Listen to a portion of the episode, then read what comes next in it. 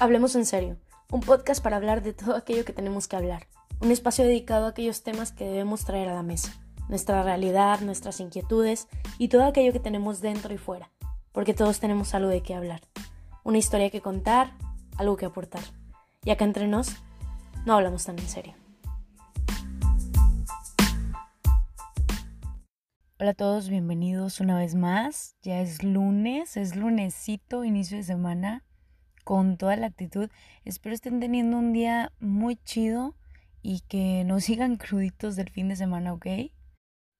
El tema de hoy es un tema muy interesante y un tema del cual me gusta mucho hablar. Me alimento de él. me da vida y me quita las ganas de vivirla al mismo tiempo. la neta, siento que he aprendido mucho de este tema en general. La verdad es que Creo que todos hemos aprendido de él, aunque ustedes no lo crean. Pero también es un tema súper extenso y es un tema que ni de chiste se puede tocar en un solo episodio. Todos tenemos cosas que decir al respecto y a todos nos ha tocado vivirlo de alguna u otra forma. Es algo que la mayoría de nosotros, si no es que todo mundo lo buscamos, todos queremos sentirlo, todos queremos vivirlo. Seguramente ya saben de qué estoy hablando. Hablo del amor. Como todos sabemos, hay muchos tipos de amor. Y hay muchas personitas por quienes sentimos amor. La familia, los amigos, nuestras mascotas. Y luego viene el amor en pareja. Ese amor que es juzgado como el más complicado de todos los amores cosa que no creo que necesariamente tenga que ser así, pero de repente le hacen como que muy mala promoción, la verdad. Seguramente más adelante hablaremos de esto y de infinidad de temas relacionados, pero ahorita nos vamos a centrar en otro asuntito. Hay tanto acerca del amor, qué es, por qué lo buscamos tanto, cómo es que se siente diferente a lo largo del tiempo y cómo es que va cambiando nuestra definición de amor conforme vamos cambiando, creciendo y aprendiendo. Les aseguro que podríamos pasarnos hablando de ello una eternidad y no terminaríamos. Pero, ¿qué pasa específicamente cuando el amor, ese amor en pareja, ese amor romántico, de cierta forma, se acaba? Entre comillas, porque no me están viendo. ¿Qué pasa cuando todo lo que construimos al lado de una persona se viene abajo.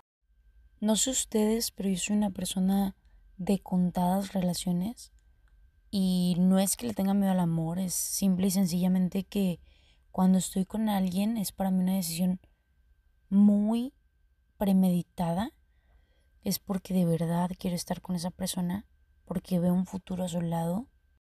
Entonces, esto hace que me vuelva un tanto selectiva en cuanto a mis parejas. Y pues para nada me molesta la neta. El asunto aquí es que como me tomo las cosas muy en serio, pasa que cuando termina la relación es para mí un proceso durísimo. Y lo es para todos. Es que después de hacer planes con alguien más, después de construir una relación y de tantas cosas bonitas y no tan bonitas, cuando todo esto se acaba es inevitable no sentir un huequito, un espacio en nosotros que se siente vacío. Es curioso y, parece mentira, pero no hay otra forma de explicarlo. Cuando te rompen el corazoncito, y es que a quién no le han roto el corazón alguna vez, ¿Y cuántas veces uno mismo no lo ha hecho? Es una elección, al menos no la mayoría de las veces, pero cuando te rompen el corazoncito, duele. Duele mucho. Y duele físicamente, es un dolor completamente real. Y como todo dolor o malestar en ti, debe ser tratado. Un corazón roto requiere cuidados, requiere de un tiempo, de comprensión, requiere toda tu atención. Las relaciones terminan todo el tiempo, por infinidad de razones, por falta de comunicación, porque ya no se sienten igual, porque una de las partes no está cómoda, porque quieren cosas diferentes o simple y sencillamente ya no funcionan bien juntos. Y desgraciadamente cuando esto pasa y viene la ruptura, esa ruptura se siente como la peor de las puñaladas. Y a veces ya sabemos que va a terminar. De hecho, la mayoría de las veces ya lo sabemos o al menos lo presentimos. A veces quizá ya lo saben ambas partes, pero neta, cómo nos gusta forzarla. No siempre, pero en ocasiones nos aferramos a algo que no tiene futuro y estiramos tanto esa ruptura que nos es todavía peor el proceso de soltar y reparar, cuidar y sanar nuestras heridas cuando todo llega a su fin.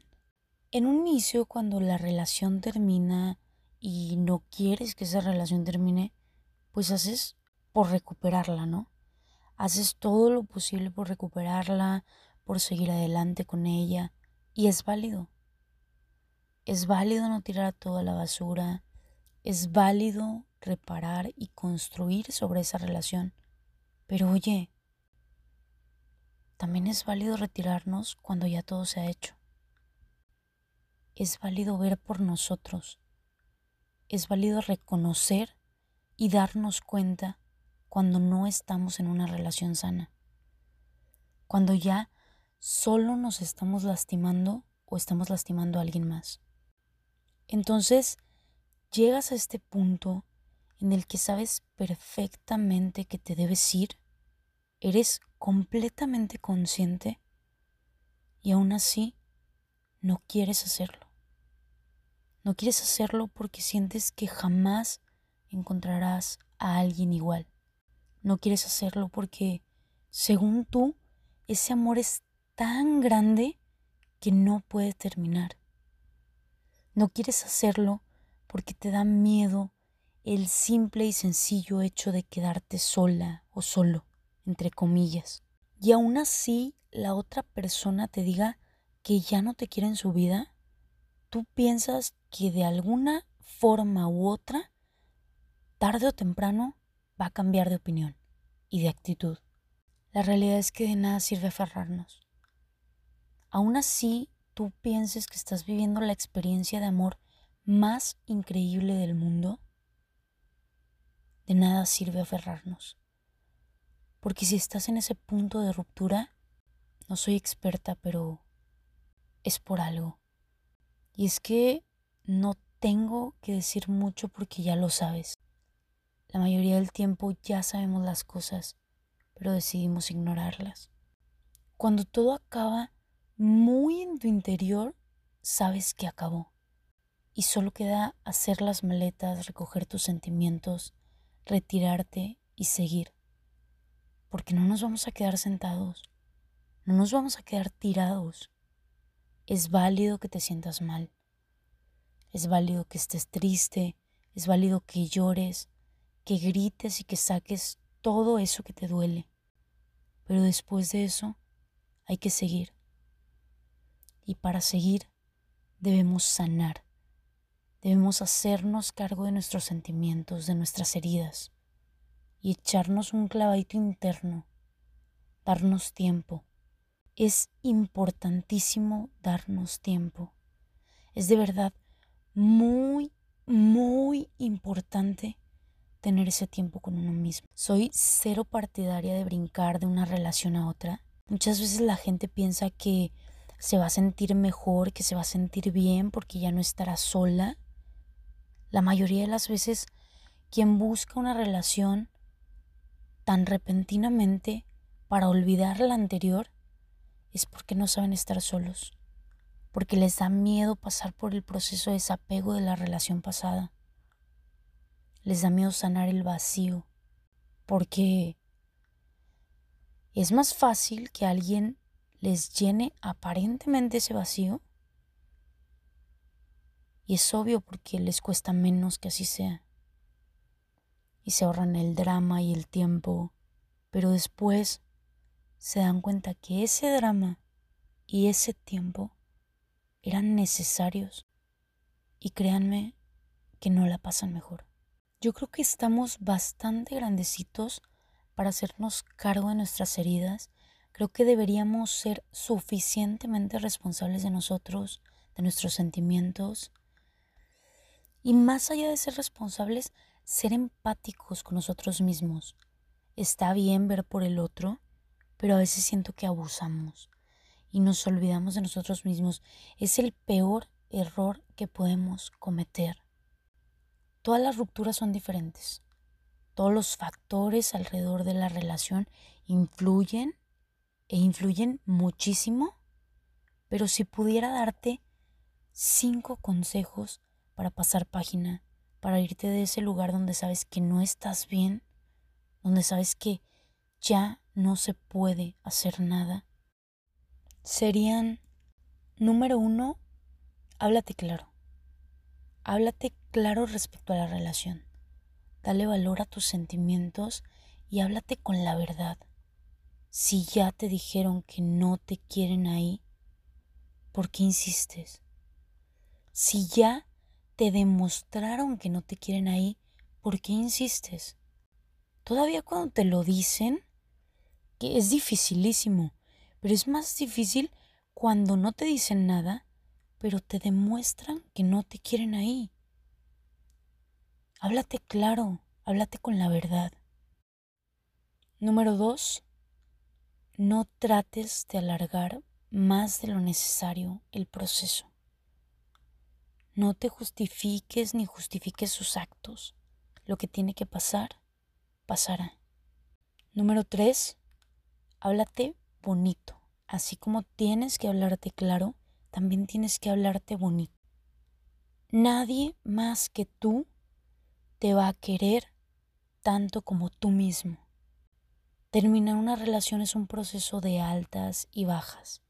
No seas tan duro contigo mismo, contigo misma.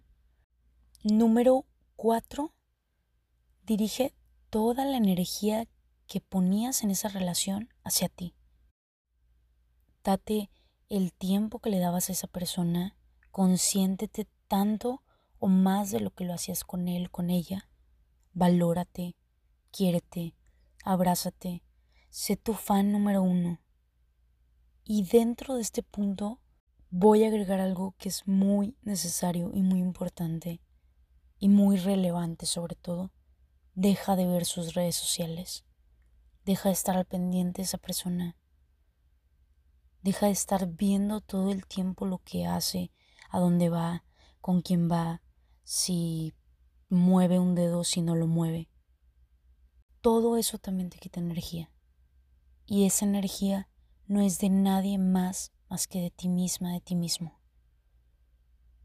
¿De verdad quieres gastar tu energía? ¿Quieres seguir gastando tu energía en eso? Aplica el contacto cero. Ayuda muchísimo, se los prometo. Ayuda demasiado a aplicar el contacto cero. ¿Qué es el contacto cero? Pues tal cual, o sea, cero, cero saber de esa persona, cero revisar redes sociales, evita topártelo, evita, evita todo, todo, todo lo que tenga que ver con esa persona. Y número cinco, date el tiempo que sea necesario. De verdad, el tiempo que necesites. Todos somos diferentes y procesamos las cosas de diferente forma. Pero el tiempo todo lo cura si sabemos trabajar en nosotros mismos durante dicho tiempo. Ten paciencia. No es una carrera que debes ganar. Y si esa persona ya está en una relación, vuelve a recordar, vuelve a recordarte que los tiempos de todos son diferentes. Enfócate en ti y verás que tarde o temprano habrá pasado y habrá salido bien de ello.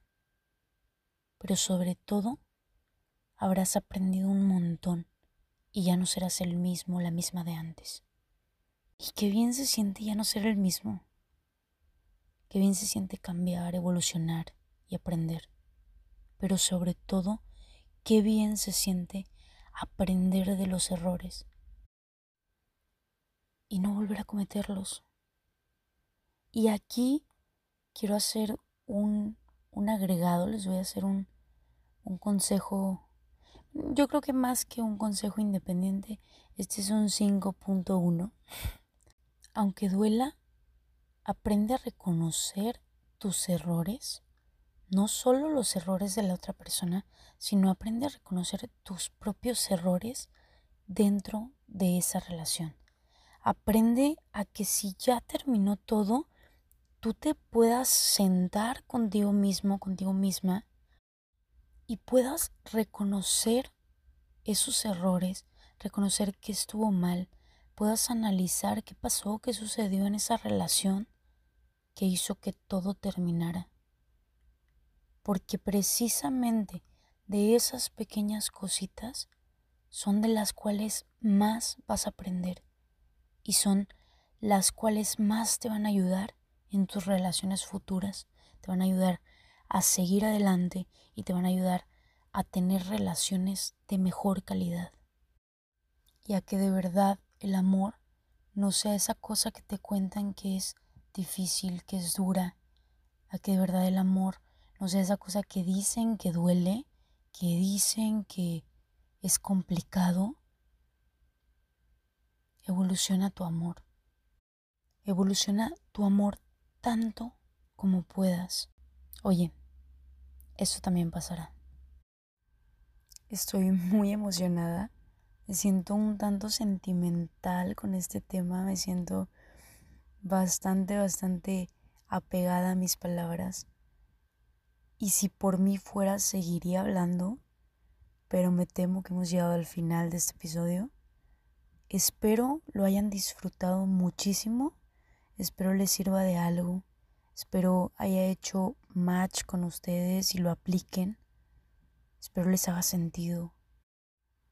Y si les gustó lo que escucharon, compártanlo con alguien a quien le puede servir, con alguien que ustedes saben que quizá está pasando por una ruptura o quizá tiene un tiempo ya de que pasó esa ruptura y aún no lo ha podido superar. Este, tal vez les puede servir. Ha sido un placer para mí estar por acá con ustedes. Muchas gracias por escuchar. Les mando un fuerte abrazo, un beso tronado y muchas vibras bonitas para que tengan una semana chingoncísima. Nos escuchamos el próximo lunes.